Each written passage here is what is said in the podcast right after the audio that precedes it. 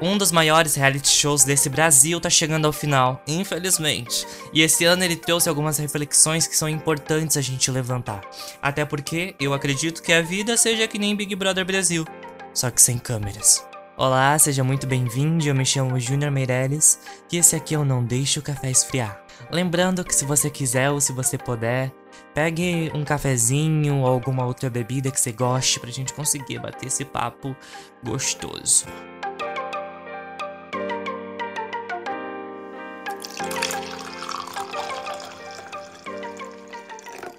Eu digo que a vida é que nem BBB, só que sem câmeras, porque eu particularmente acredito que o Big Brother seja o reflexo de uma sociedade. Afinal, eles botam pessoas de diferentes regiões com diferentes maneiras de pensar para conviver entre si em meio a uma competição. Ah, isso tem tantas semelhanças com a realidade em tantos aspectos que olha. E logicamente, em alguns momentos acabam surgindo algumas divergências entre os participantes que levam ao famigerado fogo no parquinho, que é o que a gente gosta de assistir. E nesse ano, principalmente, foram levantadas algumas pautas super importantes e a principal delas foi sobre o cancelamento. Aí eu comecei a pensar que o que eu estava assistindo era nada mais, nada menos do que o reflexo do que acontecia na minha vida. Afinal, eu também já fui o cancelador e o cancelado. E você também já foi o cancelador e o cancelado, a menos que você seja uma divindade perfeita que não tá propensa a cometer falhas. Só que no meu caso, felizmente, não tinham milhões de pessoas assistindo e julgando. E eu digo isso porque é uma das diferenças da casa do BBB pro lado de fora. Aqui não tem câmeras nos filmando a todo instante. Então, algumas vezes, julgamos e condenamos o que está acontecendo lá dentro sem perceber que isso também acontece aqui fora com a gente. Assuntos relacionados à cultura do cancelamento vêm sendo bem discutidos atualmente. E por quê? Pelo simples fato de ser tóxico. E pelo óbvio, a partir do momento em que eu condeno o comportamento de alguma pessoa de forma ofensiva mesma, eu acabo me colocando na posição de cancelador também.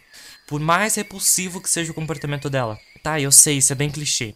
Mas popularmente parece ser só mais um daqueles ensinamentos que ficam na teoria e jamais vão pra prática. E eu admito, é difícil a gente não ocupar a posição de cancelador quando a gente vê algo repulsivo. E principalmente pelas coisas das quais estamos passando agora, na situação absurda em que o nosso país se encontra. E honestamente eu só quero abrir meu Twitter e mandar o b tomar do cu. E eu sei que isso não vai resolver nada, mas pelo menos eu vou me sentir aliviado. Mas o que acontece, apesar de eu ter essa vontade? E mesmo fazendo às vezes porque eu não sou de ferro. Eu entendo que não é a maneira certa de lutar contra algo que eu repudio. E agora voltamos ao exemplo do Big Brother. A Carol Conká teve comportamentos errados e desprezíveis dentro da casa. Né? Não é à toa que ela bateu o índice de maior rejeição do programa. Mas não adianta nada eu ir nos comentários dela ou do filho dela que não tem nada a ver com essa situação e semear mais daquilo. Afinal, eu só vou estar tá agindo de forma tão desprezível quanto. Então, o que acontece? Existem formas da gente canalizar esse ódio. Se tu não concorda com o comportamento de alguém dentro daquela casa, manifesta isso durante os paredões, votando, afinal é sobre isso o jogo. E esperamos que as coisas que aconteceram na casa sirvam de ensinamento para não se repetirem aqui fora. O nosso objetivo quando escutamos algo do qual não gostamos ou não concordamos é tentar conversar normalmente sobre aquilo e apresentar o seu ponto de vista à pessoa que possa vir a não ter o mesmo que o seu. Isso é uma discussão onde fatos são apresentados. O nosso papel é alertar a pessoa sobre um possível erro que ela esteja cometendo para que ela possa ter consciência daquilo e a partir disso agir. Agora, se o outro continua insistindo no erro por livre e espontânea vontade, mesmo depois de você ter feito a sua parte, evite discussões porque acredite, nada de bom pode sair dali a não ser estresse. O nosso papel não é ensinar ninguém é fazer com que a pessoa tenha consciência do que está acontecendo para que então ela possa aprender sozinha. Existe também o cancelamento seletivo, que é quando destinamos o nosso ódio apenas a um grupo por conta de algo específico, sendo que o outro fez o mesmo e não é apedrejado por isso. E esse é o pior dos piores, porque reflete uma parte suja da nossa sociedade, que atualmente, infelizmente, anda bem aparente. E eu não tô trazendo essa conversa aqui para apontar dedos, porque como eu disse, eu também já me botei nessa posição de julgar. E eu faço o meu possível para desconstruir isso, mas óbvio que eu cometo erros e aprendo com eles. E por isso que eu tô levantando essas questões, para refletirmos sobre supostas situações das quais podemos estar agindo dessa forma sem nem perceber. Então, lembrando, quando você for mandar a pessoa tomar no cu, Manda ela tomar no cu de uma forma indireta, apresentando argumentos lógicos dos quais fazem a pessoa refletir sozinha e chegar à conclusão de que talvez ela seja digna da sua vontade de ter mandado ela tomar no cu naquele momento por agir daquela forma. E eu quero levar essa nossa conversa para além do tema do cancelamento, afinal, ao longo da nossa vida, nós vamos ser obrigados a conviver com pessoas das quais não queremos, das quais discordamos totalmente, e se a gente for mandar cada uma tomar no cu, vai ser uma tomação de cu sem fim. Além disso, como no BBB, a gente também está em uma competição da qual nós mesmos criamos. Talvez não estejamos cientes disso, mas isso está presente naquela leve competitividade do dia a dia, naquele momento em que você acha que tem que ter algo primeiro do que alguém, ou quando você sente inveja de alguém que conseguiu algo que você queria primeiro, ou quando fazemos tudo sempre com o intuito de sermos melhores do que os outros e não o nosso próprio melhor.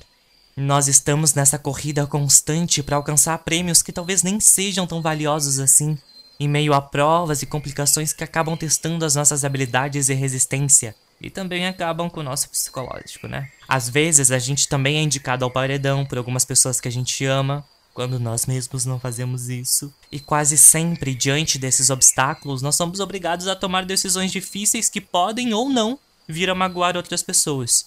E apesar de não ter câmeras nos filmando 24 horas por dia aqui fora, nós vivemos nos preocupando com o que os outros vão pensar.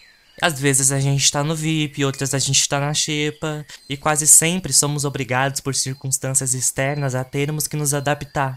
E isso é a vida. Né? Por isso que eu acho, e sinta-se à vontade em discordar de mim caso queira, que a vida é tipo o Big Brother Brasil, só que sem câmeras. Outra pauta importante que o programa levantou e eu acho que devemos pensar sobre isso é a questão do racismo cometido lá dentro. Alguns dos participantes foram alvos de preconceitos através de comentários que, de acordo com a pessoa que os realizou, não tiveram a intenção. Enfim, pode não ter sido intencional mesmo porque o preconceito também é estrutural. E mesmo que tal comentário não tenha sido feito com essa intenção não deixa de ser preconceituoso. E aí a gente entra em um tópico do qual a gente precisa considerar. A maioria das pessoas que estão escutando esse episódio agora tem acesso à informação. E com certeza a pessoa que cometeu estes erros dentro da casa tinha acesso à informação também. Só que o que acontece? Ela optou por esperar acontecer para então ser corrigida. E como eu disse lá no início do episódio, ninguém tem a obrigação de ensinar ninguém uma coisa é perceber que errou, se desculpar de maneira devida e aprender. Outra coisa é querer manter a mesma postura mesmo depois de ter sido corrigido. Nós estamos vivendo em tempos dos quais o acesso à informação é tão rápido. Com um mísero clique, pá! A gente consegue tirar a nossa dúvida e aprender sobre quase qualquer coisa.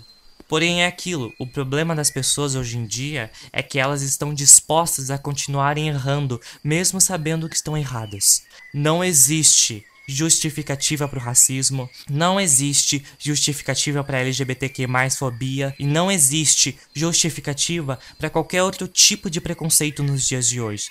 Errou? Se desculpe e aprenda. Infelizmente, o nosso país nesses últimos anos vem sendo alvo de uma grande onda de ódio impulsionada pelo nosso presidente e semelhantes. O acesso à informação é repudiado por essas mesmas pessoas porque a informação assusta elas. Ir atrás de aprendizado e conteúdos é nada mais nada menos que buscar a evolução para irmos para frente. E as pessoas que veem a informação como uma inimiga a ponto de precisarem compartilhar informações falsas para serem beneficiadas, são as mesmas pessoas que querem que o mundo fique da maneira que está, porque o mundo estando dessa mesma forma está beneficiando eles. O conservadorismo é um enorme inimigo do progresso. Uma palavra que está estampada na bandeira do Brasil, mas que infelizmente não passa disso. Busquem informações, contrariem notifiquem falsas informações sempre que possível. Lutem pelo que vocês acham certo da maneira mais adequada para vocês agora. O conhecimento é uma das únicas coisas capazes de combater a ignorância. Então, usem isso ao nosso favor. Compartilhem de conhecimentos necessários com outras pessoas que estão dispostas a ouvir. E não percam tempo argumentando com aqueles que não estão dispostos a escutar. E sim, existem pessoas das quais realmente não têm tal conhecimento sobre tal assunto, porque a informação que chega até você muitas vezes não chega até essa pessoa, e vice-versa. Portanto, gastem saliva e esforço fazendo com que estes conhecimentos e informações benéficas cheguem até as pessoas que estão dispostas a absorvê-las. E eu aqui em mais um episódio desse podcast falando o óbvio. Mas enfim, nos dias de hoje é mais do que necessário. E se não gostar, me bota no paredão. Que eu tenho minha vida, minha carreira bem bonita lá fora.